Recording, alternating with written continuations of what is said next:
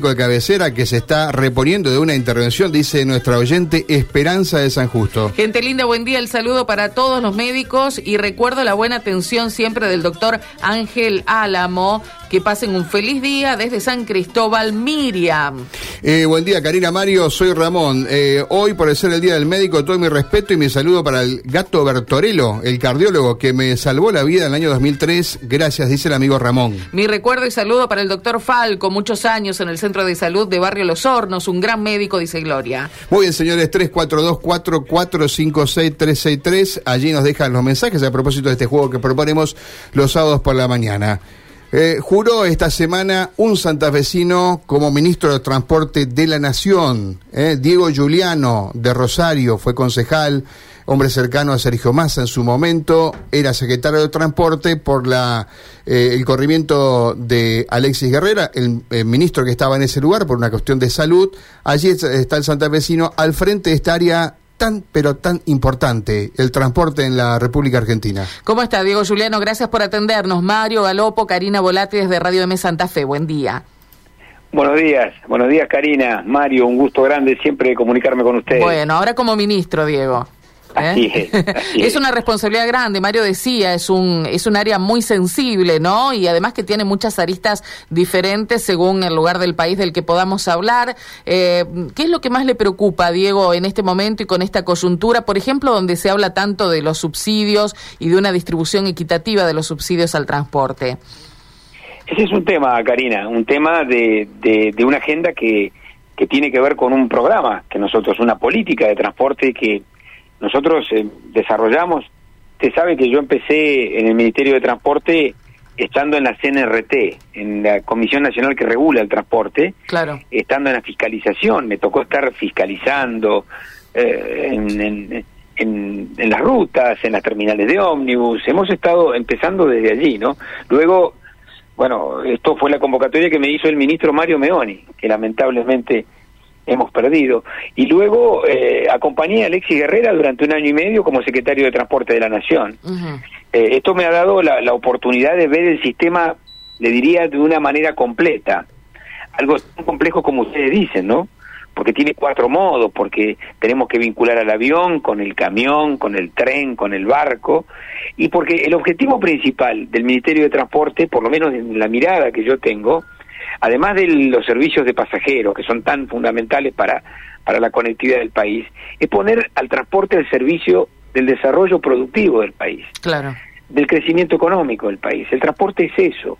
El transporte tiene que estar allí eh, acompañando a la, al récord de exportaciones que tenemos este año, acompañando a lo que significó el dólar soja, el, diseño que, que se hizo del Ministerio de, de Economía con Sergio Massa, acompañando todo lo que es el desarrollo de las economías regionales.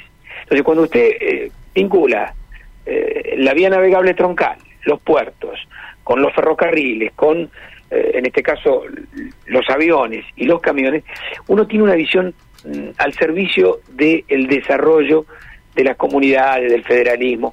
Ahora, usted me habla de un tema concreto, ¿no? Que es el, el problema de los subsidios al transporte. Uh -huh. Bueno, esto es un problema que, que yo lo planteé desde el primer día desde que me tuve en la CNRT. Esta distorsión que hay en el sistema tiene, a ver, no quiero decir tiene nombre y apellido, pero tiene, tiene una, una causa, no, no nació de la naturaleza.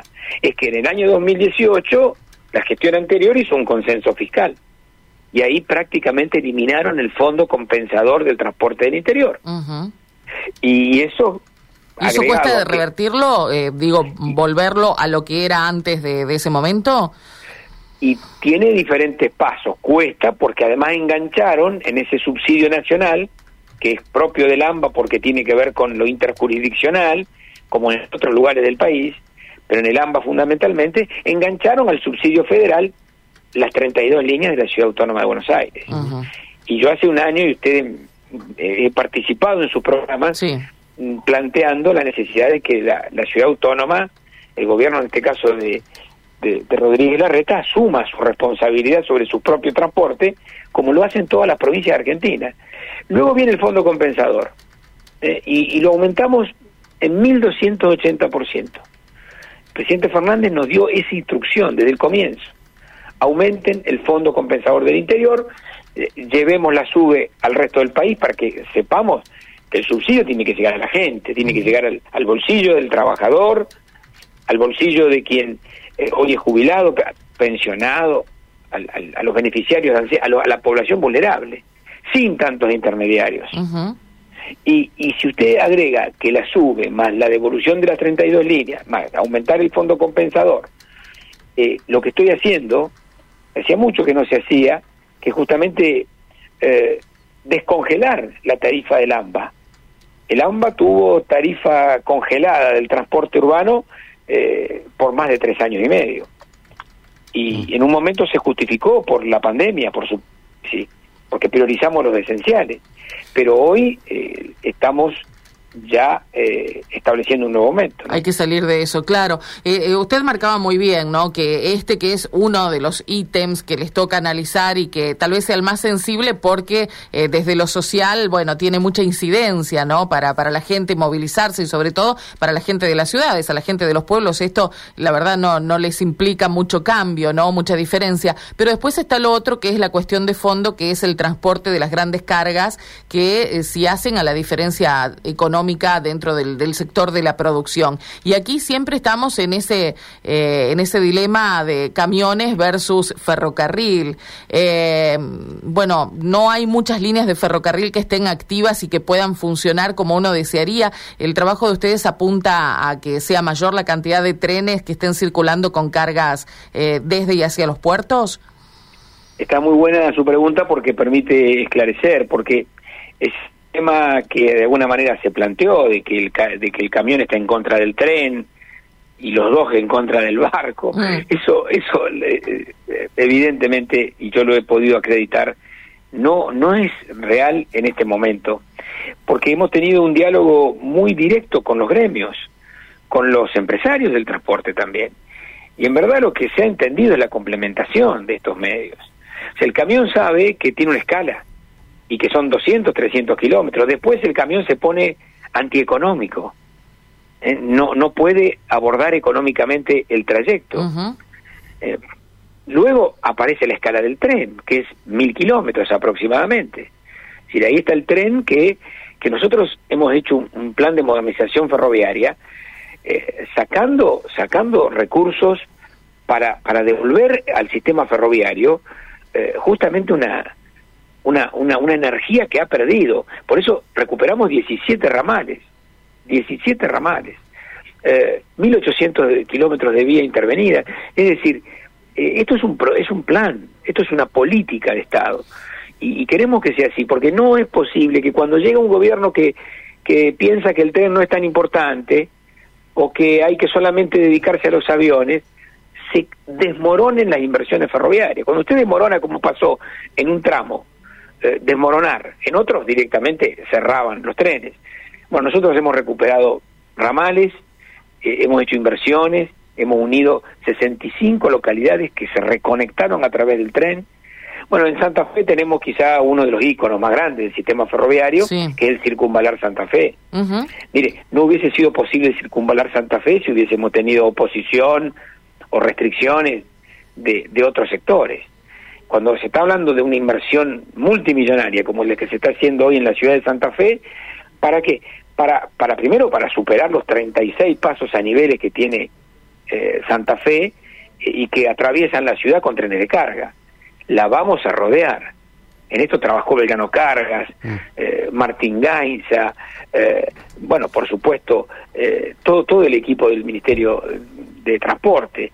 Y, vamos a tener allí también la posibilidad de bajar los costos logísticos, porque los trenes con la circunvalación ferroviaria van a llegar a los grandes puertos y le diría, eh, ahorrándose dos horas, y lo que antes eran dos trenes por día, ahora serán diez trenes por día, y no van a molestar urbanamente a la ciudad de Santa Fe. Entonces, estas cosas hay que hacerle, hay que invertir, hay que recuperar, porque el tren en un país como el nuestro, que es el octavo en extensión del mundo, necesita ser protagonista. Eh, Diego, eh, el plan circunvalar, que es una hora impresionante cada vez que uno transita, por ejemplo, no por la ruta 11, aquellos amigos que, eh, digamos, atraviesan la ruta en la zona de Candioti, en la zona llegando, digamos, al cruce allí con la ruta 4 en Laguna Paiva, ven eh, se trabaja hasta los, hasta los propios domingos, digo, ¿no? La empresa trabaja todos los días. ¿Qué tiempos manejan? Porque yo no recuerdo exactamente cuál era el original, el plazo original. Es una obra impresionante, ¿no? Donde eh, está llegando más o menos, me parece que a la altura del viejo peaje de la ruta 11, pero claro, hay que levantar terraplenes, hay que colocar vías, hay que probar los, digamos, es una obra muy compleja. No sé si tienen alguna estimación de fechas para terminar alguna etapa.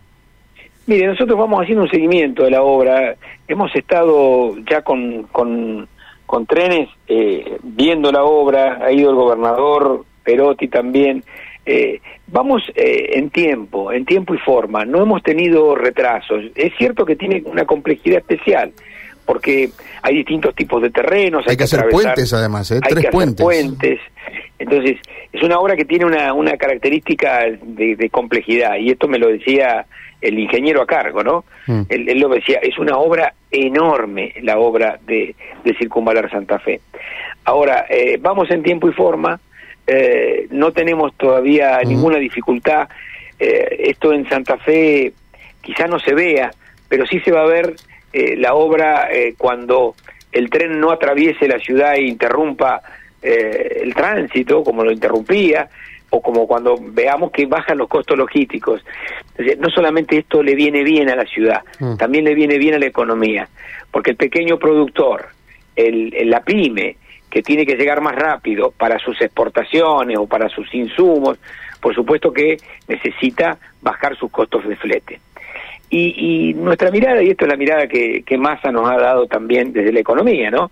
Eh, estemos al, al, servicio de eh, los productores, los que trabajan, los que construyen, porque esto es trabajo argentino, es mucho trabajo argentino. La externalidad de la obra del, del circunvalar, como la del plan ferroviario, ustedes saben que hemos inaugurado el, el Cañada de Gómez Rosario, hacía del año 76, 77, que no, que no se, se, se había digamos, podido restablecer este servicio. Bueno, sí tenemos ocho trenes metropolitanos de cercanía en el interior del país mm. que no, no estaban ni programados. Y en dos años y medio tenemos ocho trenes de cercanía. Entonces, todo esto, y ojalá en Santa Fe también podamos terminar en, en este mandato nuestro, eh, el tren Laguna Paiva Santa Fe también. Y, sabes qué, Diego, em, que eh, el año que viene hay elecciones, ¿no? Eh, usted seguramente debe querer que gane su partido, pero a lo mejor no gana su partido, qué sé yo, no sé. No sé qué es lo que van a decir los argentinos. Que quien venga después interprete que esto es una política de Estado también, ¿no? Sí, el, objetivo nuestro eh, es eh, generar una ley nacional que garantice la política ferroviaria sin desvíos y sin desmoronamientos, como lo que hemos tenido. una inversión constante, que la Argentina demostró que lo puede hacer un financiamiento internacional también constante. Nosotros todavía estamos con los créditos que se tomaron en la época de eh, Cristina como presidenta y, y, Randazo como ministro de Transporte. Todavía estamos ejecutando esos créditos. Hubo un tiempo en donde no se tomó ninguna otra financiación. Entonces, esto es eh, levantar eh, la economía de un país y sobre todo la vuelta del tren. No solo el de cargas, también el de pasajeros donde corresponde. Y, esto ha sido, mire, uno de los grandes objetivos de, en este caso, el ministro Mario Meoni, que fue nuestro primer ministro con el cual yo colaboré directamente, y, y, después de Alexis Guerrera, y yo voy a continuar a cargo del ministerio con este plan. Hemos tenido récord de cargas, mm. y, récord de cargas no es algo menor. La Argentina tiene nada más que un 5% de carga que se transporta por ferrocarril, que es el más económico, el más ecológico de los sistemas porque saca también camiones de la ruta fuera de la escala. Entonces, hoy estamos hablando de un 62% de aumento de la carga en Argentina de, de trenes argentinos cargas. Entonces, eh, todas estas cosas demuestran que invirtiendo, controlando, gestionando, estando allí cerca, las cosas salen. Diego, le deseamos una buena gestión, por supuesto, porque va a redundar en, beneficios para todos, sin dudas. ¿eh? Muchas gracias por atendernos siempre y, bueno, ahora particularmente eh, sobre estas cuestiones que tienen que ver eh, más que nada con la modernización del transporte que es tan necesario en nuestro país. Muchas gracias. Muchas gracias. Abrazo, Diego. Abrazo, gracias a todo el equipo. bueno, gracias. Hasta luego. Diego Juliano, a quien conocemos, digamos, de su tarea incluso de concejal en la ciudad de Rosario. Así que, bueno, más allá de que hoy es ministro, es un